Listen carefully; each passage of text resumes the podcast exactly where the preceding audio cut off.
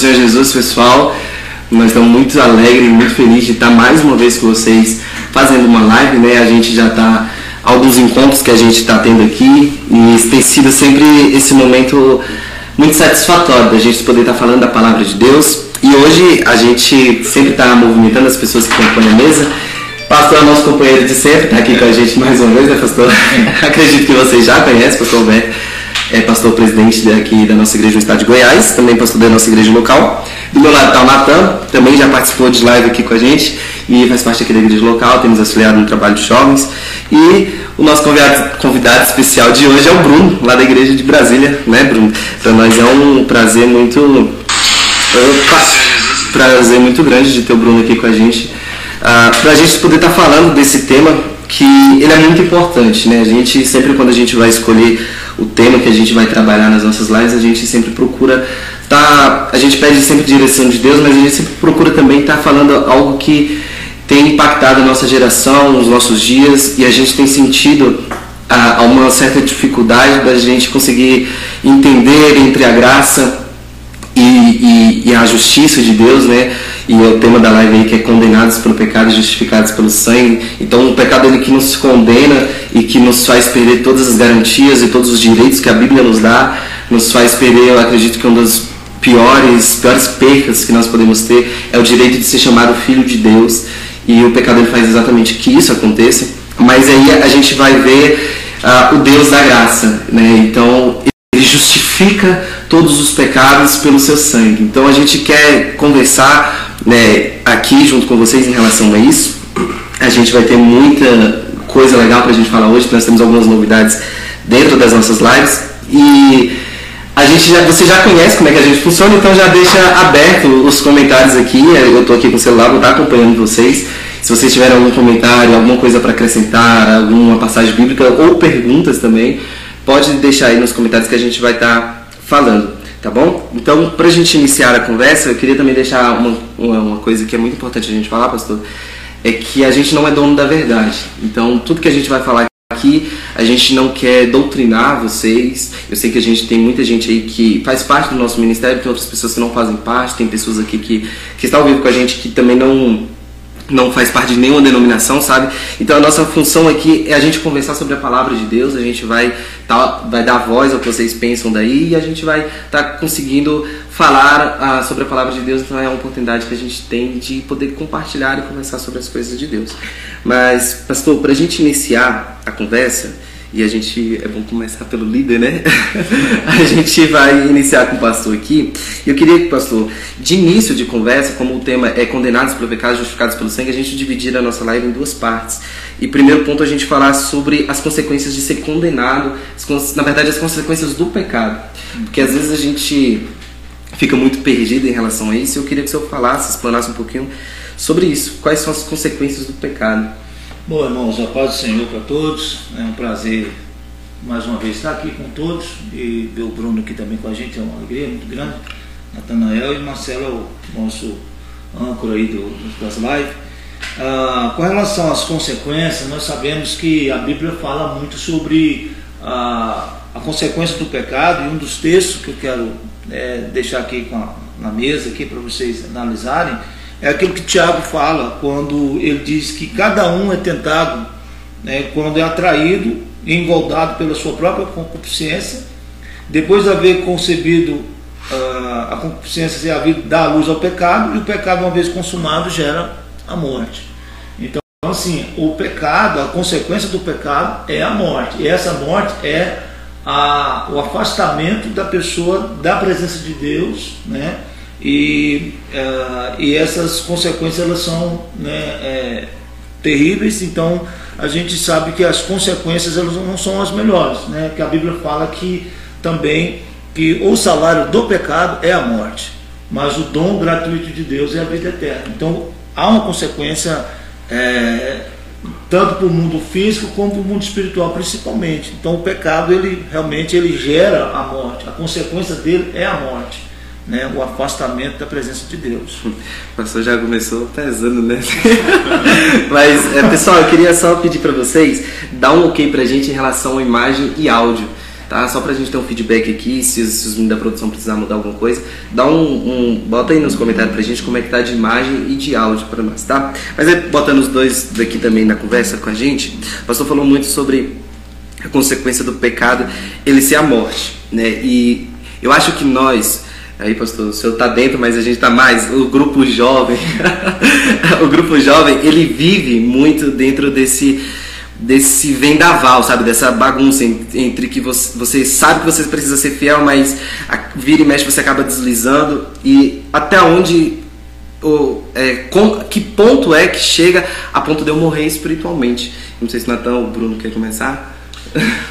Pode começar, Bruno. É, o pastor falando aí, né, sobre a condenação do pecado que é a morte, e eu acho que quando você chega assim no ápice, é quando você já não tem mais aquela vontade, aquele desejo de estar no meio de, dos irmãos. Uhum. Você começa a ter vergonha pelo aquilo que você fez, você começa a se culpar e por conta disso você vai se distanciando. Vai deixando o, o, o meio da igreja, vai deixando o meio, vai deixando de se comunicar com Deus. E quanto mais longe, mais afastado, mais difícil é de você voltar, você retornar ao primeiro amor, né? Você voltar ao amor de Deus. Uma vez o pastor pregou pra gente aqui, num culto de estudo, e, e, me chamou muita atenção. O pastor falou assim, sobre os sinais de alerta, né? Então, tipo assim, a, a nossa vida com Deus, ela precisa. A gente precisa estar sempre observando como é que a gente está com Deus, pra gente ver se a gente está caminhando certo ou errado. E aí, o Bruno tocou num ponto muito importante, pastor, que ele falou sobre a questão do da comunhão, né? Da gente ficar em comunhão. E tu, você acha, Bruno e Natan também, que a comunhão ela é muito importante para a vida cristã? Aqui, até que ponto? Por exemplo, tem pessoas que hoje a gente tem a dificuldade, muitas pessoas falam assim: ah, eu sirvo Deus em casa. E a gente não vai dizer que é errado, é o pecado, é o pecado, porque ele diz que serve Deus em casa. Mas uh, o que, que vocês acham a respeito de, desse ponto? Eu sei que fugiu um pouquinho aqui dentro do contexto, mas só para a gente falar sobre a questão da comunhão. Bom, a Bíblia ela fala no livro de Hebreus que é importante que os irmãos eles é, vivam em união, né, congregando uns com os outros. Então é, a gente não pode deixar de lado a, a comunhão com os irmãos, porque no livro de Salmos o que mais a gente vai ver é, é os autores, é, escritores falando vivam em união, porque a união é importante, porque como diz o ditado, a união ela faz a força, né? É, a própria palavra de Deus vai dizer isso, né? Os pastores me ajudem aí, porque eu não vou, saber, não vou lembrar a passagem agora. Mas a Bíblia vai dizer que um cordão de três dobras ele se quebra mais dificilmente. É melhor, melhor andar dois do que um, porque se um cai o outro levanta e tudo mais. Então a Bíblia ela fala muito sobre, sobre a questão da, da comunhão. E puxando aí um gancho dentro desse contexto, pastor, o senhor acha que a comunhão ela me ajuda a, a resistir ao pecado ou a lutar com essa guerra? Sim, com certeza a, a comunhão é uma das ferramentas é, que o Senhor Jesus ele disse que onde estiver dois ou três reunidos em meu nome, ali eu estou. Ou seja, aquilo é, é, a, é a, comunhão. Né? Então, a, há um ditado popular que diz assim, diga com quem tu andas, que eu direi quem tu és. Então, se nós estamos ah, andando com um grupo de pessoas, de irmãos, né, que são fiéis, irmãos de oração, aquilo vai me ajudar, o convívio onde eu estiver, isso vai me ajudar e muito para eu né, resistir até mesmo o pecado que né, é, diariamente, dioturnamente nos arrodeia. Então a comunhão é fundamental. Tanto é que o salmo que ah, o Natan citou, o salmo 133, é importante os irmãos verem comunhão, porque ali ah, o salmista fala, ali o Senhor ordena a bênção. Né? É, dentro da cabeça, descendo na barba até a ola de Arão. Então falam sobre na comunhão o Senhor ordena a bênção. Amém. Então a gente observa que alguns paradigmas que elas vão, vão acontecer no meio cristão e algumas coisas desde a igreja de Atos para cá a gente foi perdendo a essência e quando eu falo a gente eu falo num contexto geral que é a igreja uma delas é a questão da, da comunhão e, e eu puxei esse gancho porque a necessidade da comunhão perante a palavra de Deus ela é muito grande. E esse período de pandemia ela nos obrigou né a, a literalmente servir a Deus em casa né? Então começou os cultos online começou tudo isso.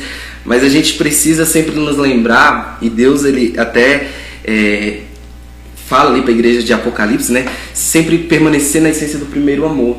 Então é, já deixando um gancho dentro desse contexto aqui para os irmãos que estão ao vivo com a gente não deixem de congregar, porque o pecado e o inimigo ele ganha mais força quando nós estamos sozinhos. Quanto mais afastado da presença de Deus, quanto mais afastado do rebanho, a gente fica mais vulnerável. E tem também, Marcelo, aquele texto fala que a gente, muitas igrejas é, têm a, a igreja primitiva, a igreja dos apóstolos, como a igreja modelo, né, a igreja padrão. E o que, que uh, o autor, Lucas escreve dizendo? Que a, a igreja ela crescia e, e, se fortalecia no Senhor porque eles perseveravam em quê? Na doutrina, na oração, na comunhão e no parte do pão. Então, então é, é a, a, comunhão ela, ela gera essa, essa bênção na vida do, do cristão que fortalece ele. É, o, o, que o pastor falou é muito real. Aqui na, na, na, na igreja de Águas Lindas a gente já viveu muito isso. Não que uma oração individual não tenha uhum. é, como surtir efeito, muito pelo contrário. Mas quando nós nos unimos, pelo menos aqui, a gente sempre viu o Senhor operando milagres. Quando, por exemplo, é, é culto de terça-feira a gente orou, o Marcel fez um pedido, a igreja orou, e na outra semana, ou então menos de uma semana, já o, o Senhor respondeu. Então, a união a gente não pode deixar de lado de jeito algum. É. A, a gente está falando, a gente falou muito sobre a união, mas eu queria voltar ainda dentro do, das consequências do pecado. E a gente falou que a consequência literal do pecado que a Bíblia fala é a morte. Né? Uhum. Então, e, e, isso inicia a partir de quando Adão pecou. E, e, é muito complicado, pastor, porque a gente lidar com a consequência do pecado sendo a morte desde Gênesis. Uhum. E a gente passa pelos 66 livros da Bíblia, ultrapassou gerações, Jesus veio e a gente continua lidando com essa situação.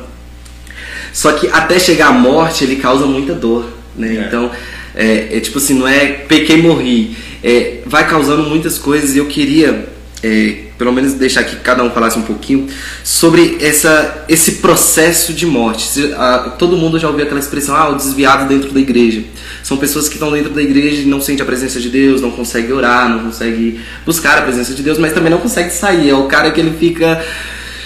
Ele fica sem saber o que fazer, não vai, mas também não fica. E aí eu queria que vocês falassem, discorressem um pouquinho sobre isso, essas, esse, esse medo, esse desespero ou essa situação que está causando com que pessoas fiquem desviadas dentro da igreja. Às vezes o culto está pegando fogo, eu costumo falar isso. O culto está pegando fogo e tem irmãos que estão lá atrás e não estão sentindo uh, nada de, de novo acontecendo.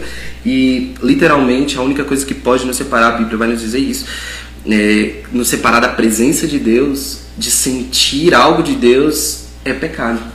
Não, não é, ah, tá frio espiritualmente, mas só tá frio espiritualmente por causa do pecado. E aí, eu não sei quem quer começar, mas eu queria que discorresse um pouquinho sobre isso, as consequências do pecado até chegar na morte. É, nessa questão aí, a gente tra traga né, para a mesa a, passagem em Apocalipse que eu ia falar, Apocalipse 3,15. Conheça as suas obras, sei que, sei que não é frio e nem quente, melhor seria que, que fosse frio ou quente. Assim, porque você é morno, nem frio nem quente, estou a ponto de vomitá-lo da minha boca. E dentro dessa passagem e dentro do que você acabou de trazer, é, trago a, a questão do, daquele que está dentro da igreja, mas que não consegue sentir a presença do Senhor.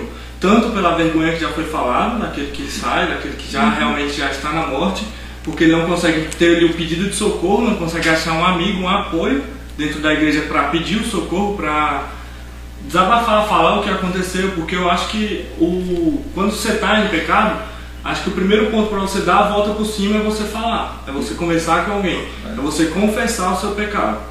E após isso, todo, todo o passo a passo.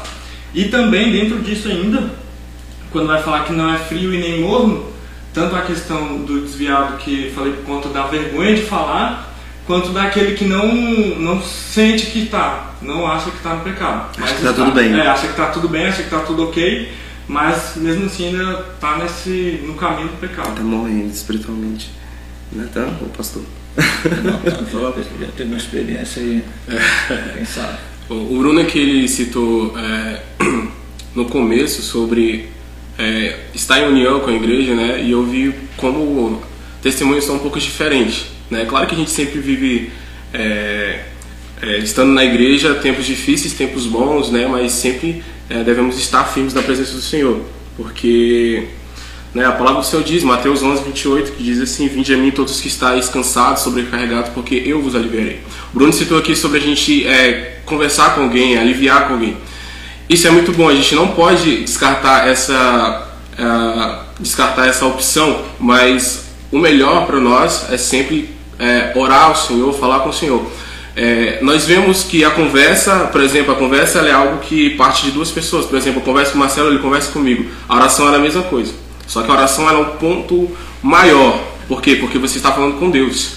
Então a palavra do Senhor diz: olha, vinde a mim os que estão cansados e sobrecarregados. E logo no versículo 30 ele vai falar o quê? Porque o meu jugo é suave e o meu fardo é leve. Então, é, nós é, conversando ou falando com o Senhor, a, a gente fica mais aliviado, né? A gente fica mais firme na presença do, do Senhor, mesmo que em tantas lutas é, estivemos passando, a, quando nós estamos firmes e mesmo ou, ou tristes ou sobrecarregados, deixando na presença do Senhor é que a gente continua de pé.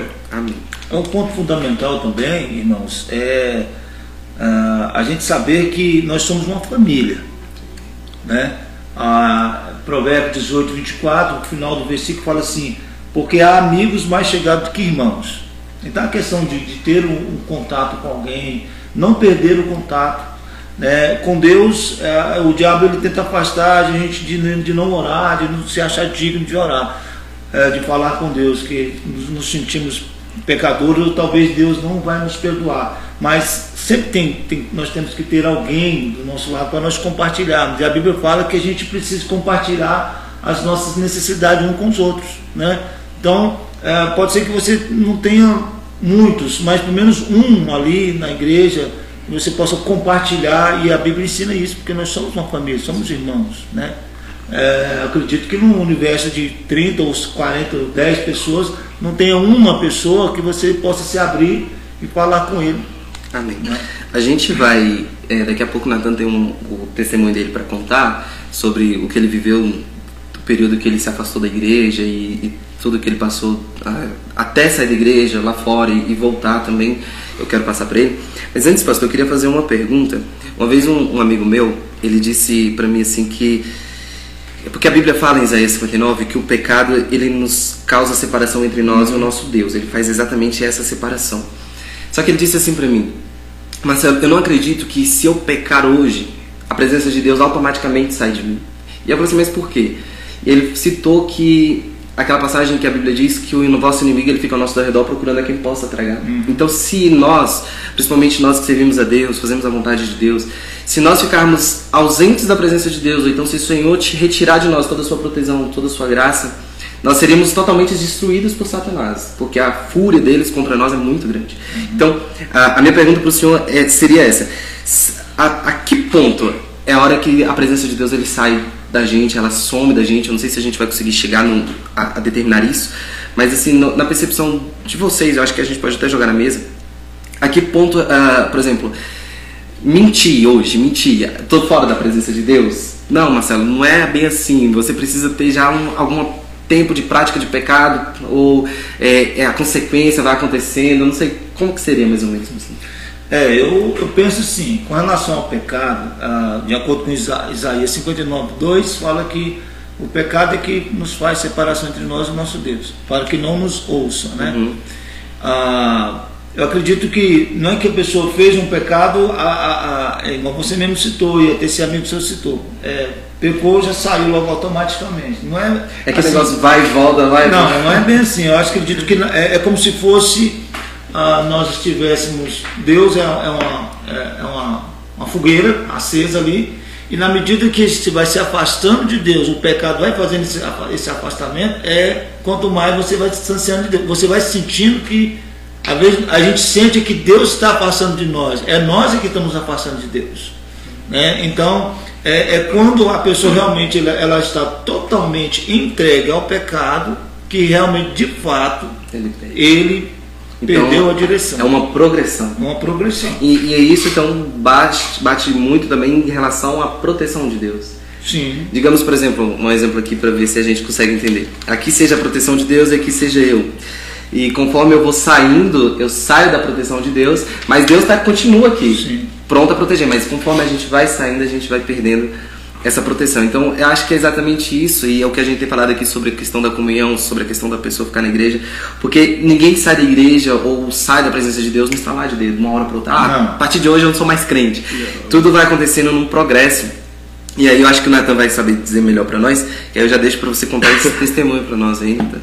Bom, é uma situação mais sobrecarregada, né? Quando a gente está na igreja e claro que Satanás ele sempre vai jogar suas setas e tentar até, igual eu estava dizendo por Bruno antes de nós começarmos a live, é, existem pessoas que estão ali já há muito tempo que estão mortas espiritualmente. Mas existem também pessoas que Satanás ele vai tentando até tirar, ou então é, tira ou deixa lá dentro da igreja.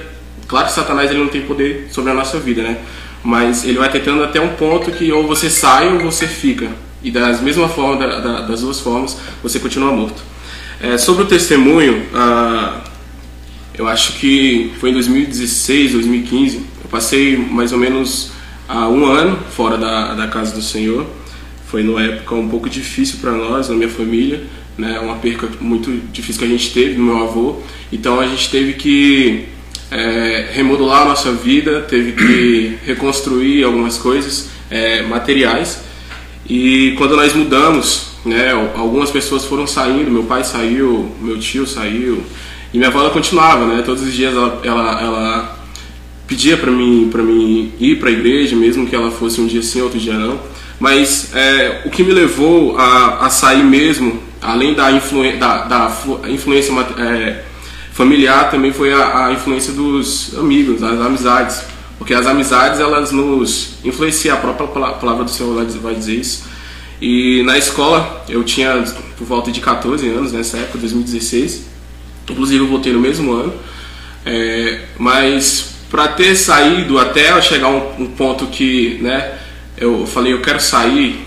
Eu, às vezes eu brinco com, com, com as pessoas, eu não lembro muito bem como sair, mas a gente lembra, né? Mesmo que a nossa mente não esteja tão claro a gente lembra. Então, é, para chegar a esse ponto, foi um ponto, claro que um ponto muito difícil, mas é, que é uma, uma situação que a gente tem que decidir. E decidir sair da igreja é algo muito difícil. Né? Então, existem vários casos, casos à parte. Eu sempre fui uma pessoa que é, estive envolvido no louvor da igreja desde pequeno. Está aqui meu pastor prova disso, desde os 12 anos. E não foi isso que me segurou, não é isso que segura na, na presença do Senhor. Eu sempre falo, o que segura na presença do Senhor, o que te fortalece na presença do Senhor é a própria presença do Senhor. Não é você ter um cargo, não é você ter isso ou aquilo. O que vai te influenciar para ficar na presença do Senhor é, é a presença do Senhor. Então, é, há falsas amizades, falsos amigos que foi me induzindo a fazer algo errado, porque quando a gente sai, a gente né, tem a influência maior para fazer as coisas que o, jo, o, o adolescente ele tem essa, essa curiosidade então isso foi me trazendo uma influência e até chegar ao ponto de eu sair. Então, além da influência familiar, também a influência das amizades. Eu digo amizades falsas, porque né, o único que não se corrompe com a sua palavra é o Senhor. Os homens eles, eles se corrompem. Para voltar, é, eu lembro até hoje que uh, eu estava de bermudão, de chinelo. É, é o famoso kit, não, não sei se eu posso falar. eu lembro que eu estava em casa num dia, é, não sei se o Marcelo mandou mensagem, não lembro. Acho que foi o Felipe, ele ligou para mim, o Felipe Gustavo. Ele ligou para mim e falou: Olha, a gente está indo nessa casa, queria fazer uma oração pra, é, com você, por você, por seu irmão. Eu lembro que eu saí, o meu irmão também saiu, e chegou ele, o Elito, né, o Preto, que é o nosso amigão. Se eu não me engano, o Júnior e o Marcelo. E eles falou, oraram, o Preto falou uma coisa muito linda, olha, no próximo é, evento que a gente tiver, eu quero, a gente quer ver você tocando, a gente quer ver você fazendo isso, aquilo, outro. E não que aquilo tenha, é, né, poxa, eu, vou, eu quero tocar, não, não por causa disso, mas porque, poxa, as pessoas, Deus, ele, ele não que Deus precise de mim, mas a gente precisa estar ali. Aquele negócio tá na vontade de Deus. É, né? influenciando as outras pessoas também ao caminho, ao caminho correto até chegar a, ao ponto de ser salvo, né? E o Marcelo falou fiz a oração e no meu coração, como é, qualquer incrédulo, eu falei, eu vou, mas na minha mente, no meu coração estava, eu não vou. e no outro dia, é, eu não vou me lembrar muito bem, mas eu lembro que eu só fui, foi, creio que foi o Senhor mesmo me impulsionando e me fortalecendo para ir. E eu fui naquele mesmo dia, se eu não me engano, era sábado, né, Marcelo? Era sábado. Era sábado e eu aceitei Jesus e voltei. Então você vê que teve uma influência desde para sair quando para voltar também. Então por isso que é a importância da união. A união não com a. Porque se você estiver unido, por exemplo, com pessoas que estão cantando algumas músicas que, por exemplo, vamos colocar aqui gêneros, sertanejo, você vai querer cantar sertanejo. Se você tiver uma influência, por exemplo, do funk, as pessoas vão te influenciar. E da mesma forma é a forma é, hinos. E então assim tudo vai ter uma influência. Então na, no meu no meu testemunho é, o que houve mesmo foi a, a parte da influência. Então tanto para você voltar é, para você sair como para você voltar a influência ela sempre vai estar ali. Ó. Então é isso que foi né a, a, tivemos a base de tanto para sair quanto para voltar. o Bruno também tem uma experiência para contar, mas daqui a pouquinho ele vai contar. Eu queria, Nathan, perguntar aquela, aquele negócio que, que acho, parece até que é um pouco clichê, mas que todo mundo fala, né? O clichê que eu falo não no sentido de não ser importante, mas no sentido de que todo mundo fala, que todo mundo sabe. Mas perguntar para alguém que viveu na pele. É, as pessoas dizem, e a gente até canta né, na igreja aquela canção, que viveu no Santo Santos não sabe viver em outro lugar. E eu queria saber de você como que era a sensação de estar fazendo algo que você sabia que não agradava a Deus e, e se o Espírito Santo incomodava. Na época você já era batizado com o Espírito Santo? Já era batizado. Já era batizado. Então, como que era esse, esse relacionamento, essa, essa sensação interna diante desses momentos? Bom, quando a gente está na presença do Senhor, mesmo que a gente tenha essas é, essas influências, a gente consegue persistir, né? Não consegue é. cair. Não, eu falo no sentido de quando você tava. É, né, desculpa a expressão, mas na bagaceira mesmo. pra galera tentar se situar. Mas quando você tava bem lá mesmo. Bom, a gente tá sempre sujeito, né? Eu, quando tava na bagaceira, como o Marcelo disse, é, você pode repetir a pergunta? Como que você se sentia? Se o Espírito Santo incomodava? Se você sim, se sentia sim. à vontade? Como que era? É, o Espírito Santo ele, ele sempre incomoda, porque a gente sabe, é, pelo menos eu sabia, né, mesmo sendo jovem e, e não tão, é, tendo uma maturidade tão grande assim, eu sabia o que era certo e o que era errado. Mas no alto de, de rebeldia a gente queria fazer o errado e tal, porque a gente tem essa influência lá fora. Dentro da igreja a gente tem influência para o certo e fora da igreja a gente tem influência o errado. Então vice-versa. Então é, tive influência e a gente estando no mundo, é, acho que todos já tiveram uma fase, não que saiu, tem, tem pessoas que estão até hoje e nunca saíram, mas a, a gente tem essa influência lá e a gente está sujeito e às vezes acaba errando. Mas é, na pergunta do Marcelo, é, o, foi um pouco difícil. É um pouco difícil, né? É porque. É, falta de rebeldia mesmo. É a desobediência mesmo. E aí se torna uma desobediência não é nem contra a igreja, nem contra não, a doutrina, é contra o próprio Espírito Santo. Contra o próprio Espírito Santo, porque você não querer fazer algo, mas estando na rebeldia, você vai acabar fazendo fácil. Quem manda em mim sou eu. É, quem manda em mim sou eu. Meu pai não manda em mim, então a gente acaba fazendo fácil, né? Então a gente observa. É, se vocês quiserem fazer alguma pergunta ou comentar alguma coisa nos comentários, galera, fica, fica à vontade, com o, o chat está aberto aí. E daqui a pouco eu devo fazer algumas perguntas para vocês nos responderem no chat. Mas a gente observa dentro do que o Nathan estava falando que muitos jovens passaram por isso. E a gente, quando a gente decidiu esse tema, eu pedi o Natan para que ele contasse esse testemunho dele, porque às vezes um dos maiores desafios, até chegou essa pergunta para nossa na nossa caixinha de pergunta aqui do Instagram que eu coloquei hoje à tarde, é que um dos maiores desafios para servir, para voltar para Deus, é esse medo de, de como que as pessoas vão reagir e de como que as pessoas vão estar. E a primeira coisa que eu queria, é, eu nem tô, nem tô ainda respondendo a pergunta em si, pastor, mas só para dando continuidade no que a gente está falando, eu, eu, a gente precisa entender que nós não somos os únicos que estamos passando por isso. E eu não sou o único que está enfrentando batalhas para permanecer fiel, para permanecer crente, para permanecer diante de Deus. E todos os quatro que estão aqui estão passando por isso. Alguns mais fortes que outros, pastor é mais forte que nós, né? outros mais fracos. Mas tá todo mundo nessa mesma batalha, tá todo mundo nessa mesma guerra. E aí o nosso maior exemplo sendo Jesus foi tentado, né? E ele foi tentado diante de coisas que já era profetizado sobre ele. Então ele é. veio para ser rei, e aí Satanás vai tentar ele querendo entregar o reinado.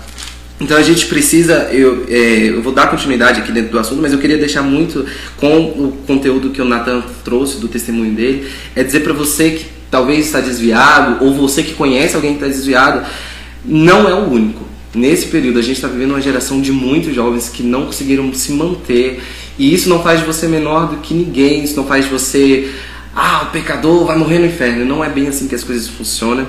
Não, a, aquela canção das, das, das ovelhas, das 99, ela é muito forte porque o pastor ele deixa as 99 e vai buscar uma. Então a importância dessa, dessa ovelha perdida, da parábola do filho pródigo, é, é mostrar que às vezes a gente fica muito preocupado, ah, é rebelde, vai ter que vai pagar pelo pecado. A gente falou aqui sobre o pecado, salário do pecado, será a morte, ah, vai pagar por isso.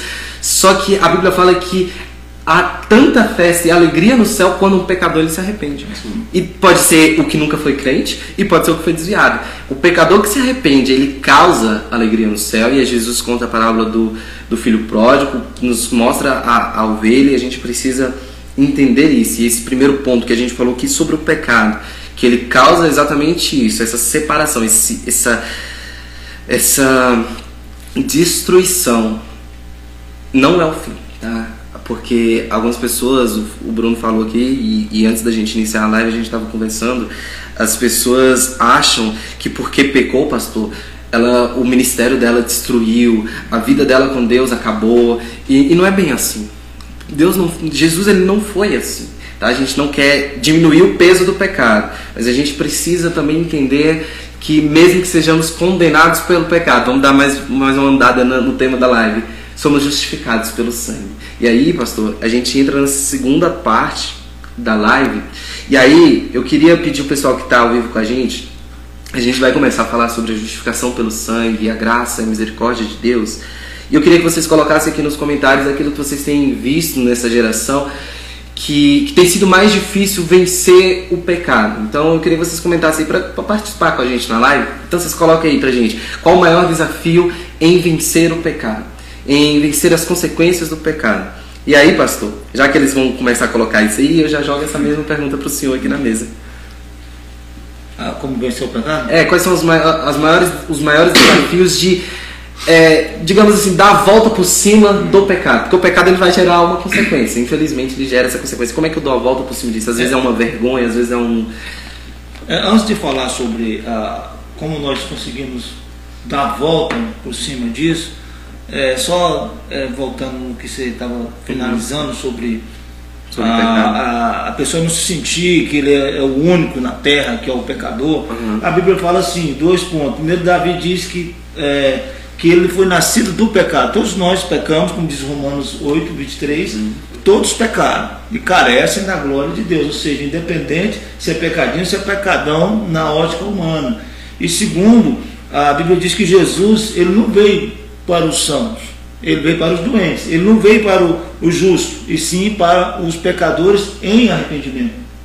Então, assim, a, temos que encarar o pecado como algo que afasta de Deus, sim, temos que encarar o pecado como é, uma besta fera que tenta nos tragar? Temos. Mas também temos que olhar o lado de que Cristo, quando Cristo olha para nós, porque através do sacrifício de Cristo, que aí entra a justificação, porque a, a, o texto que fala, é, até dentro da, da, do tema da live, é, que fala sobre condenados pelo pecado, mas justificados pelo sangue. Então, assim, a, a, pessoa costuma a, a, querer, a pessoa que está no, no, pecado, ele começa a se auto-se condenar. Aí foi aquele texto que você citou, né, que nenhuma condenação há para aqueles que estão em Cristo Jesus, né, nada pode nos separar do amor de Deus. Então, com base nisso, a, às vezes as pessoas se auto-se condenam porque ele se faz juiz, e ele não é juiz, e nem muito menos advogado. Né? E a Bíblia fala que que se Cristo, quem, quem nos justifica é Deus. Então, se Deus justifica, e o que, que é justificar? Justificar é tornar justo. A pessoa que é pecador se torna justo. Através do quê? Através do sangue.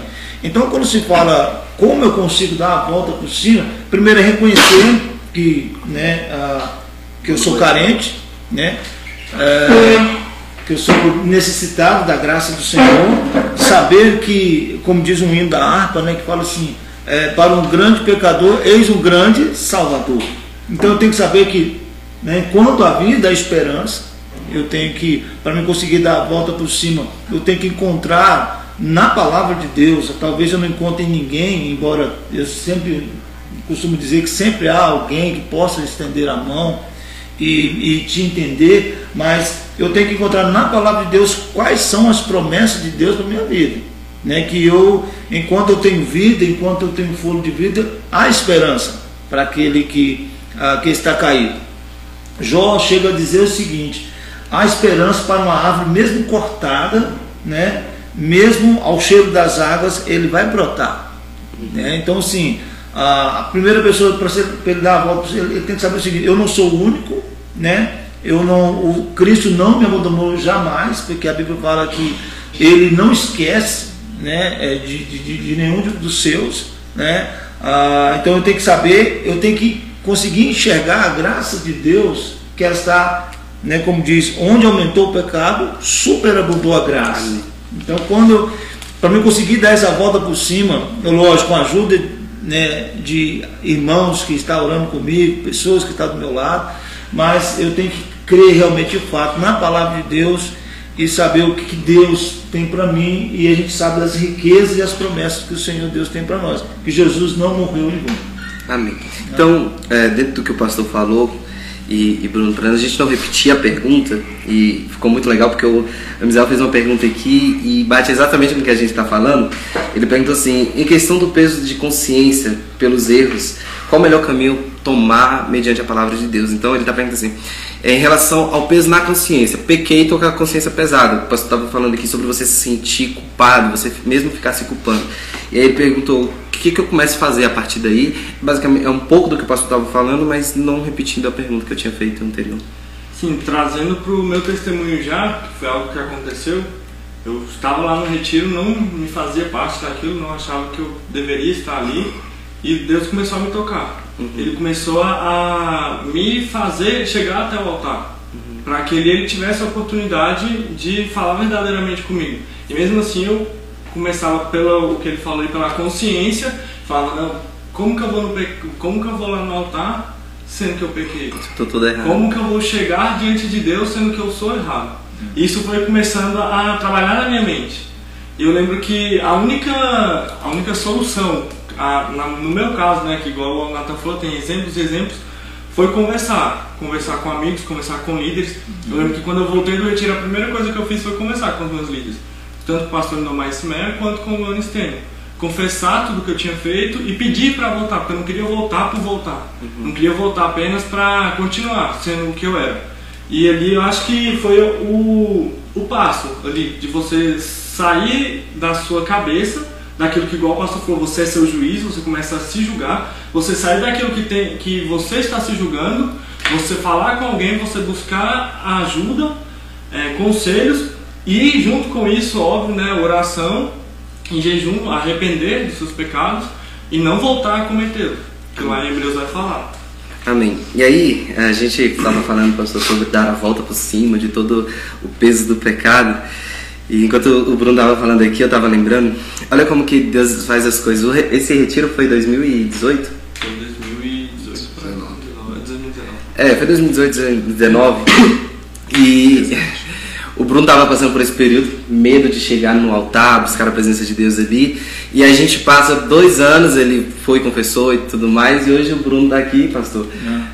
Como líder, vice-líder de jovens distrital de Brasília. Então, você vê como que Deus ele faz as coisas. A gente às vezes está se sentindo, ah, nunca vou, vou conseguir porque eu não consigo vencer o pecado. Mas quando Deus ele, ele tem um projeto, ele tem um plano e a gente se posiciona, né? Deus ele nos leva. Eu achei muito legal a, a, a a postura que o Bruno acabou de colocar, do testemunho dele, em relação a exatamente isso. Ele não só venceu a, aquela situação do pecado, mas Deus também colocou ele numa situação de honra para ajudar outras pessoas, uhum. para conseguir abençoar outras pessoas. E aí, pastor, é, eu queria fazer um paralelo aqui entre Isaías 59, a gente tem citado muito ele aqui, uhum. e Romanos 8.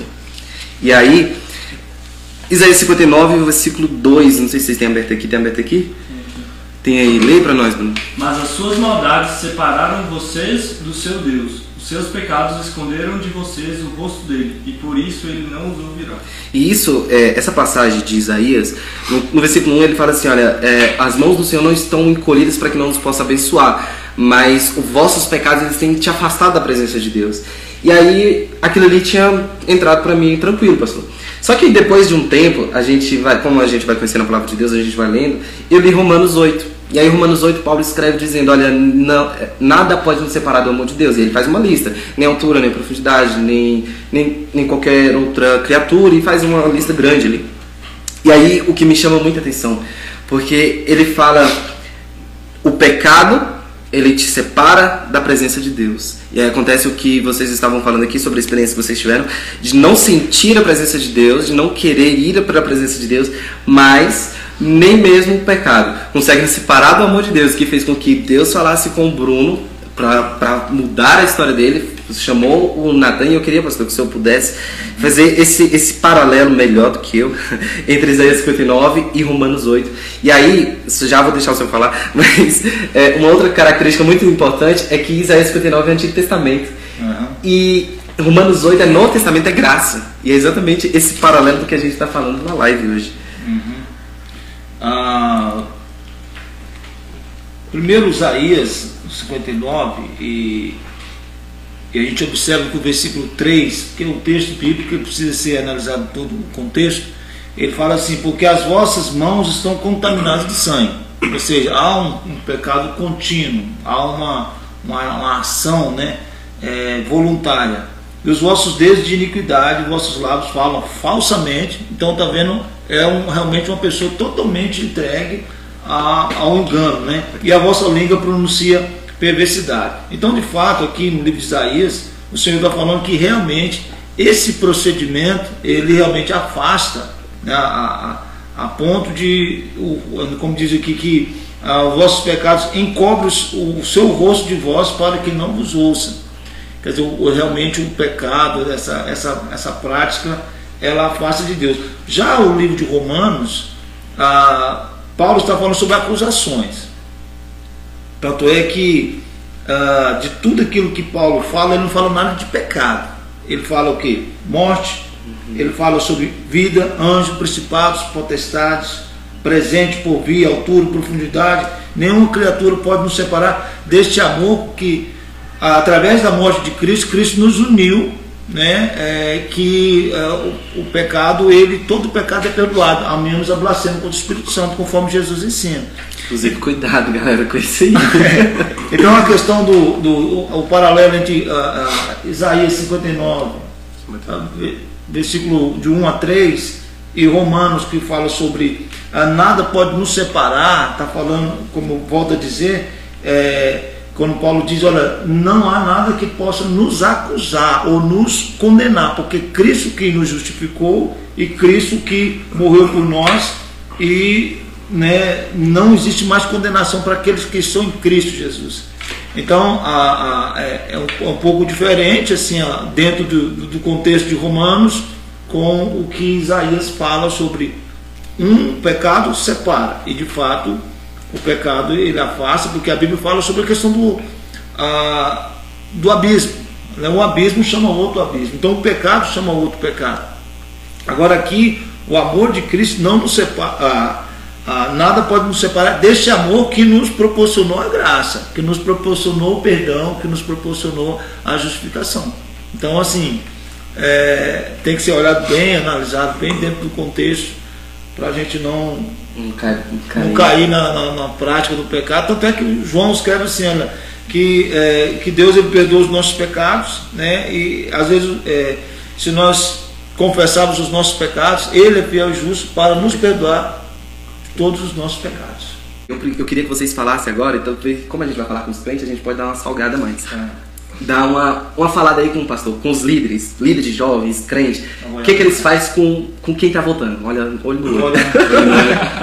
Segura aí, irmão.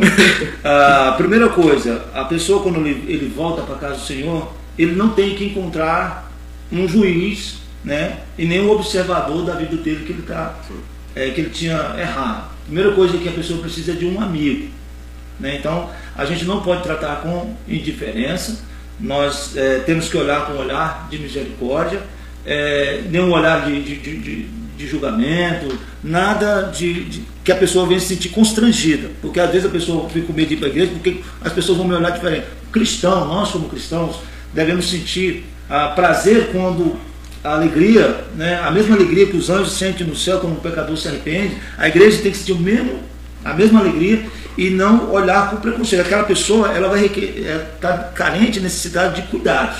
Cuidados como se fosse um, um, novo convertido, porque ele está voltando para casa do pai. Então é, é a primeira a impressão que a gente tem que deixar é deixar ele bem à vontade. A gente não pode estar tá, é, querendo já doutrinar aquela pessoa, porque ele está precisando de leite de novo. Né? Ah, é agora é, tem, a gente tem que tratar ele com amor. Eu acredito que a palavra fundamental é tratar com amor. Não precisamos de juízes e nem de mestres. Precisamos de. A pessoa precisa de amigo na igreja. Então, dentro do que o pastor está falando aí, sobre a pessoa que está voltando para casa. Zero julgamento, galera. Vamos, né, pastor? A gente não tá ali para isso. A gente tá ali para falar exatamente o que a gente tá falando aqui agora sobre a graça, sobre a misericórdia do Senhor. Aí eu passo para vocês. O que, é que vocês têm para falar para os crentes que tá recebendo os que estão Então, como você falou, a gente pode dar uma salgada maior, né? É. E é algo que Deus tem tratado muito em nosso meio lá em Brasília. Sobre o amor, algo que o pastor falava, amor por almas. Hum. Que quando lá em Efésios vai falar, né? Que é rico em misericórdia e grande amor que nos amou. Ou seja, é o grande amor de Deus que faz com que ele entregou o seu filho para que morrêssemos, ou para que o filho dele morresse, fosse derramado sangue para nós sermos justificados do pecado. Dentro disso, eu comentava até com você hoje ou ontem, não, não sei, sobre a história do filho pródigo. É algo que, que eu me encanto porque nas três, nas três parábolas, na da ovelha, na da dracma e na do filho pródigo, tem festa. Só que o complemento da do filho pródigo é aquele filho que ele estava na casa, aquele filho que ele não tinha saído. E ele é aquele que recebe o irmão com ira. E eu ficava, eu pregava isso quarta passada, eu ficava me perguntando, será que se ele tivesse encontrado o irmão antes de encontrar o pai, ele teria voltado para casa? Rapaz. Será que se ele tivesse encontrado aquele irmão que estava com ira contra ele, por ele ter voltado, ele teria é, permanecido em casa? Talvez o outro irmão nem voltava mais. É, não tivesse, se ele não tivesse o primeiro contato com o pai. Entendi. E a gente traz pro, como era uma parábola, a gente traz para o âmbito da igreja. É. Se ele não tivesse tido contato com Deus, se ele tivesse tido primeiro contato com os irmãos, será que ele estaria na igreja? É algo que a gente tem que refletir, nós como membros, não só líderes, mas como membros, esse julgamento. Porque uma frase que acho que todos aqui da mesa conhecem é aquela, que a igreja ela é um hospital dos feridos Sim. e não um museu dos santos. É, o que o Bruno falou é exatamente o que eu queria falar.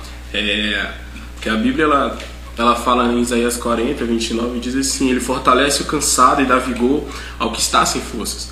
Então, tanto para o que está voltando, ou para o que já está lá e tem que é, né, reanimar aquela pessoa, eles juntos estão buscando o mesmo intuito, no mesmo intuito, o mesmo propósito, que é o que? A presença do Senhor.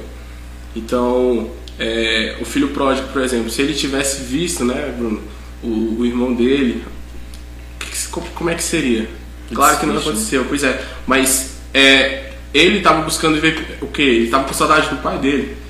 Então, alguém que está voltando para a casa do Senhor, ele está com saudade de Deus. Mas é, o amor que nós devemos ter com pessoas que chegam agora, por exemplo, a gente é, aconselha algumas coisas que para nós e por dentro da palavra do Senhor é errado, mas a gente não julga. É aquilo, você sabe o que é errado, você sabe o que é certo. Você só vai falar, olha, isso aqui é assim, assim, assim. Mas até aquela pessoa formar uma, uma mentalidade mais, é, é, mais apurada sobre aquele assunto, vai demorar um pouco. Então se você chegar e já falar, olha, é isso, é isso, é isso, senão você vai pro inferno.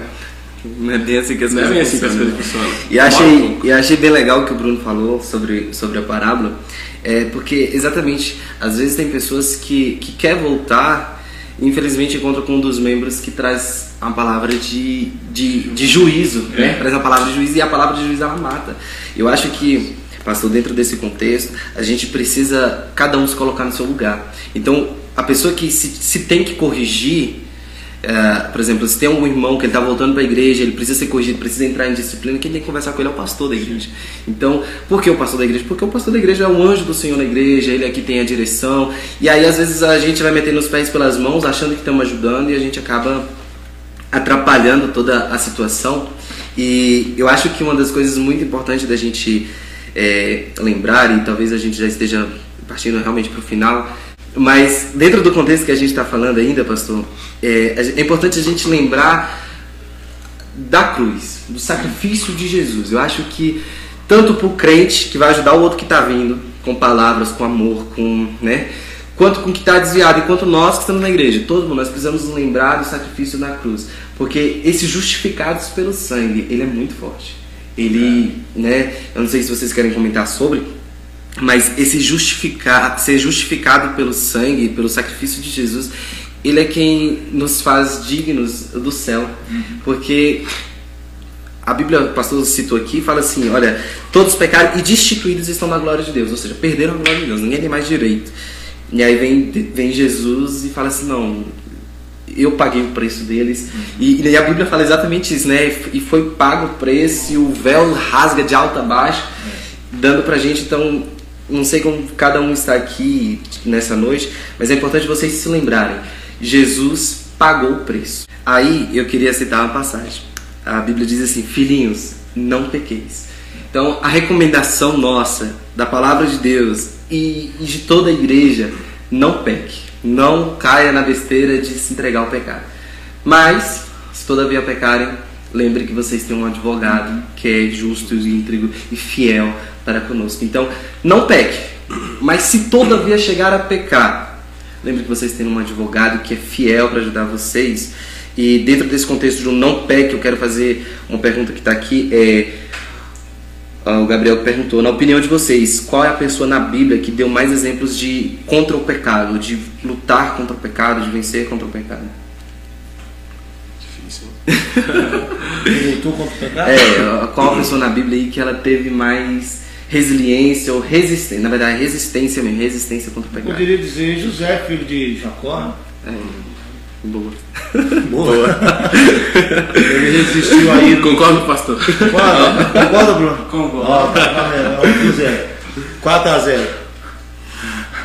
É porque ele, ele resistiu à, ira dos irmãos, ele resistiu, a, aí foi vendido pelos, pelos, né, pelos seus irmãos, aí foi tentado pelo mulher de Potifar, foi para o calabouço. Então, José é esse, esse cidadão. Pessoal, jovem, né? José é um bom exemplo. É. Um bom exemplo. Pastor, uh, eu, eu coloquei assim: é, qual é o maior desafio de voltar para a presença do Senhor Jesus? E a primeira pergunta que chegou para a gente chegou assim: primeira, primeiro, não é nem pergunta, talvez seja um desabafo. E aquilo que a gente tem falado muito aqui: a vergonha de ser julgado e ainda mais se eu voltar para o mesmo ministério. Hum. E aí eu queria que o senhor desse uma palavra para essa pessoa, ou sei lá. É, a, a vergonha de realmente voltar para o mesmo ministério, a pessoa realmente é um desafio muito grande, né? mas é, como nós, nós cremos na, na palavra do Senhor como a verdade e, a, e, e nós pregamos a verdade, a Igreja Pentecostal Unida do Brasil, é, eu não vou dizer para você procurar um outro ministério, a não ser que seja do próprio, né, em outra cidade, do, do próprio, né, da própria IPUB. Ah, eu acredito que você tem que, gente, nós precisamos saber lidar com, com as consequências. Né? Eu sei que nós falamos aqui que precisa ser, nós precisamos tratar bem as pessoas que estão retornando, ter aquele carinho, não olhar com olhar de julgamento. Então, é, as barreiras que nós criamos, nós precisamos derrubá-las. Né? Você precisa derrubar essas barreiras ah, e, e não sentir que você não é. Às vezes o, o, preconceito, nós é que criamos o preconceito. E às vezes não é nada daquilo que a gente é, percebe que na igreja está tendo, a gente começa a ter aquele preconceito. E às vezes você precisa tirar esse preconceito, achar que as pessoas vão te olhar com um olhar atravessado que não vão, vão lembrar sempre do seu pecado. Isso às vezes são coisas que da sua cabeça. Então, ah, busquem Deus, para Deus estar tirando isso da sua mente e, e sabe que ali tem pessoas boas. Né? Eu sei que tem pessoas que têm uma fraqueza maior, que não, às vezes não vai entender, mas se de tudo você não conseguir voltar para aquela igreja, procure uma outra congregação para você ah, estar compartilhando a vontade de Deus junto com aqueles outros irmãos. E uma coisa que é muito importante que a gente tratou também, pastor, na live de ansiedade e depressão, é que os problemas eles precisam ser resolvidos. Uhum. Então não adianta é, fugir do problema. É. Você precisa resolver ele. Mesmo que talvez você é, cabe mudando, mas tenta resolver o problema, porque ele, ele, é importante, porque senão ele vai perseguir você pro resto é. da sua vida. Aí a gente cai lá na live que a gente já trabalhou de ansiedade e depressão, aí você vai acabar vivendo uma pessoa ansiosa, uma pessoa depressiva, porque às vezes não resolveu um problema que, que já estava, tá? Outra pessoa colocou assim, ah, lembrando que a pergunta é qual o maior desafio para voltar para Jesus. E ele colocou o pecado. É o que a gente trabalhou aqui durante a live toda. E ele colocou o pecado, pois ele nos afasta da presença de Deus, nos esfria da chama do Espírito Santo. E aí eu acho que dentro do que ele falou, ele, ele, ele mesmo já, já, já se explicou. Porque o pecado ele é realmente o maior desafio, você vencer o pecado, você lutar contra ele, porque ele te afasta da presença de Deus. E aquela, aquela ilustração que o pastor falou, a fogueira, e quanto mais longe, mais frio, mais fraco de ser, tá? Uh, outro colocou assim, que é bem parecido com o que ela vai falar, que ela falou, colocou, é o que as pessoas vão pensar de mim quando eu voltar. É, é o que tem que pensar assim, o que Jesus vai pensar de mim quando eu voltar. e aí é festa no céu, né? Festa no céu, isso é muito importante. Isso é muito importante. O que Jesus vai pensar se eu voltar? Então, é, é, festa no céu. Porque se a gente for viver do que os outros pensam, é complicado. A gente não vive, né? Não vive. É porque também, eu entendo esse, esse, tipo de pergunta aqui, pastor. É porque a gente vive hoje num, num, num, num mundo tão modernizado que tudo que a gente faz vai para as redes, né? Então. Ah, e a gente mesmo que coloca nas redes. É, né? a gente mesmo coloca. e aí quando a gente acaba, quando o jovem acaba saindo da presença de Deus, que ele, que ele vai para o mundo. E ele não tá mais nem aí pra santidade, pra doutrina, ele, né? E aí quando ele tá lá, ele começa a postar tudo nas redes. E aí ele hum, expõe a vida dele toda. E aí eu acho que essa preocupação é essa, o que as pessoas vão pensar de mim, porque viu tudo que eu fiz. Mas olha só, o que, que João Marcos fez quando Paulo recusou ele na briga que ele teve com Barnabé? Ele mostrou diferente e mostrou que realmente se arrependeu.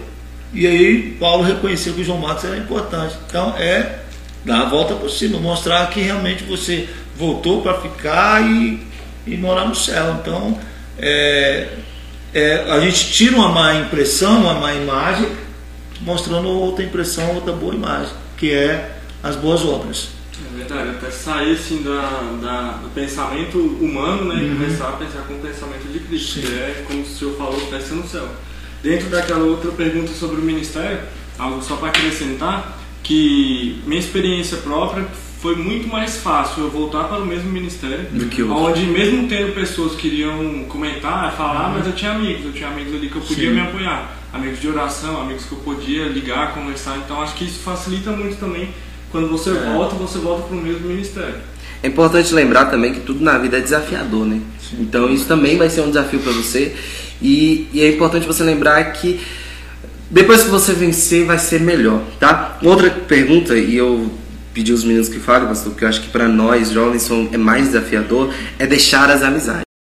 E a pessoa colocou assim, ó, né? É, qual o maior desafio? Ele colocou que o maior desafio que ele encontra é deixar as amizades. Né? O que, que vocês aconselhariam, o que, que vocês comentam a respeito disso? Porque nós que somos jovens, a gente é muito influenciado por amizade. Sim. É justamente isso, né? Como você falou, a gente somos, somos muito influenciados por amizades. Então, quando nós estamos em um convívio de pessoas que não servem a Deus, nos cercamos de pessoas que não têm a mesma mentalidade, o mesmo objetivo que o nosso, automaticamente aquilo vai nos afastar, vai nos colocar em posição de queda. Então acho que o primeiro passo aí para você que colocou essa pergunta, para você que está passando por isso, é tentar dar a volta por cima, se chegar à igreja do jeito que você está, como o pastor já citou aqui, chegar da maneira que você está e no decorrer Deus ele vai moldando, ele vai tirando aquilo que ele não acha necessário, ele vai colocando aquilo que ele acha necessário. Apenas você tem um coração acre... quebrantado e se humilhando na presença As coisas do ao vivo. Eu sei que ele vai tirando aquilo que, que não faz da vontade dele. Bom, a resposta é bem. É, já vivi isso, né? Só para acrescentar o que o Bruno disse, que é o que eu queria falar também. É, algumas pessoas, algumas não, muitas pessoas se a gente brincar, até todas as pessoas que eu conversava antigamente, que quando eu saí da igreja eu me distanciei muito, né, de cada um é, que, que faz parte da congregação. E essas pessoas que eu andava com elas, hoje em dia a gente não tem tanto contato. Se brincar, não tem nenhum contato, né? Então, só para acrescentar o que o Bruno disse. Outra coisa que é muito é, importante. Só, deixa eu só resumir, resumir, em duas palavras. É só trocar as amizades. É. É, e ver aquelas amizades que você tinha lá quando você afastou da presença do Senhor, quais os valores que ela te acrescentava, o que, que melhorou na sua vida, e ver o outro lado. Então balança, você né? só inverte as amizades, que você vai ter umas amizades boas que vai te levar. A, procura aproximar de pessoas que querem o seu bem e que querem te conduzir para a vontade do Senhor. Então é só trocar amizade. É porque você tira algo, mas preenche com outro. Sim. Você deixar vazio dá ruim. Outra coisa que é muito importante vocês, é, a gente nos lembrar é que voltar e permanecer é uma guerra travada contra a sua própria carne. Então, o, a gente, por, nós mesmos, nossa própria vontade, a Bíblia fala que nós somos tentados na nossa própria vontade, uhum. é, já queremos o pecado, né? A nossa carne já quer o errado. É. Aí você tá lutando pra, contra você mesmo, pra você vencer você mesmo. Aí você arruma um amigo que pra lutar contra você. Aí agora é dois contra um, né? Eu acho que, acho que essa, esse pensamento você precisa ter cuidado. Porque se você começa a andar com uma pessoa que ela não serve a Deus e, é. e andar com ela, tem, é duas coisas. Ou você traz ela pra igreja, ou você vai com ela. E a chance de você ir com ela é muito maior. Por que, Marcelo? Porque a sua carne quer ir com ela. Você já luta contra a sua carne para não ir. Aí você ainda tem ele te chamando, aí é. complica. É, a Júlia comentou, comentou assim: o afastamento com essas pessoas pode ser o resultado da bênção de Deus em nossas vidas uhum. também. E realmente é tudo isso que a gente fala aqui. Não, só que eu queria acrescentar uma coisa muito importante, é não olhe para essas pessoas como enviadas do diabo, uhum. porque essas pessoas elas também carecem da graça de Deus, assim como você, essas pessoas também carecem da misericórdia de Deus. E a Bíblia vai dizer que a nossa guerra é contra principados e potestades, não é contra pessoas, é principados e potestades. Então, é, sempre a gente precisa ter muita direção de Deus. E direção de Deus é intimidade com Deus, oração, então tudo basicamente sim. É, e outro, quando ele falou assim, ah, troca as amizades da face, não quer dizer que você vai virar as costas para essa pessoa. É porque naquele momento que você precisa voltar para casa de Deus, se fortalecer no Senhor, aí quando você se fortalece no Senhor e volta para casa do Senhor, aí você vai ser um instrumento de bênção para resgatar aqueles amigos seus quando você estava afastado da casa do Senhor. Exatamente. Então, até o Darwin colocou aqui reforçando o que eu estava falando, as pessoas também precisam, orem por elas. Se você tiver uma palavra, dê uma palavra. Se você tiver, por exemplo, esses momentos de live que a gente está fazendo, manda o um link para elas também. Bota ela para assistir junto com a gente. Quem sabe Deus não vai fazer na obra e vem vocês dois para presença de Deus. Olha que coisa boa. tá? Galera, a gente está encerrando por aqui e a gente está muito feliz de estar com vocês mais uma vez. Queria agradecer de coração todo mundo que tem compartilhado. É, a gente teve um, um exército de compartilhamento hoje, pastor. É, o pessoal compartilhando os status no Instagram. Isso para nós é, é, muito importante. Queria agradecer isso. E queria deixar a oportunidade para os três aqui já deixar suas últimas palavras e finalizando também. Vamos começar de lá então? Queria começar né, as últimas palavras agradecendo a oportunidade, agradecendo primeiramente a Deus, ao pastor Roberto, ao Marcelo que fez o convite, ao Natan que está aqui junto com a gente. Agradecer pela oportunidade, pela oportunidade de fala, como falamos aqui, não somos donos da verdade, apenas expondo aquilo que nós estudamos, pensamos a respeito sobre. É, e falar para você que está nos assistindo, que está nessa condição, que está condenado pelo pecado, para de pensar pela sua cabeça, pelo seu pensamento, começa a ver o que Deus acha de você, o que Cristo vai falar de você. Estudando, eu encontrei inúmeras passagens na Bíblia, inúmeras passagens que vai falar sobre a graça, sobre o amor de Deus. Então tem, você tem a solução, você tem a saída, você tem como recorrer a essa situação que você está passando. Bom, esse tema é um tema que eu, queria ter, né? Eu queria ter uma fala e eu falei com o Marcelo, Marcelo, eu quero participar porque realmente eu quero, queria participar porque isso é algo que me tocava, para influenciar outras pessoas também. Então, só agradecer pelo convite feito por mim mesmo e para esse projeto também projeto abençoado que o Senhor colocou no coração de um jovem e né, agradecer ao pastor Marcelo que está sempre conosco, o Bruno aqui que veio de longe para participar com a gente. Então, continue firme na presença do Senhor que Ele tem grandes bens para sua vida. Amém. Agradecer a Deus também pela né, a composição da mesa aqui, do Marcelo, e o Bruno. Deus abençoe e os outros irmãos que vieram de Planaltina. E dizer para você que uh, tudo que nós falamos aqui é, é só, são só uh, gotas né, de, de, um oceano de, de palavras, de, de, de incentivo, de, de, força que Deus ele pode dar para você. Se você precisar de algo mais, de, de, de um apoio maior, de uma visita, embora isso a gente tenha que reconhecer também, mas às vezes a pessoa fica meio acanhada, pode nos procurar, procurar a sua liderança, procurar algum amigo seu, para que a gente possa estar mais perto de você, porque é um prazer para nós e principalmente para Deus. Que Deus possa te abençoar, te fortalecer nessa caminhada, que o nosso destino é o céu. Amém. Amém. O privado da página fica aberto para vocês. Se vocês quiserem compartilhar com a gente, quiser pedir oração, fica aberto. Sinta-se à vontade para isso. A gente está aqui para isso. Eu quero agradecer de coração o Bruno por estar aqui com a gente. A Bruna a, aceitou de né, Bruno? Muito bom. Natan que se convidou, graças a Deus. e o pastor que está sempre apoiando a gente nesse trabalho. Se o pastor não estiver na mesa, como é que a gente responde as perguntas? Né? Na minha casa também. Né? E cedeu a casa dessa vez. Deus abençoe de coração a vida de vocês e até a próxima.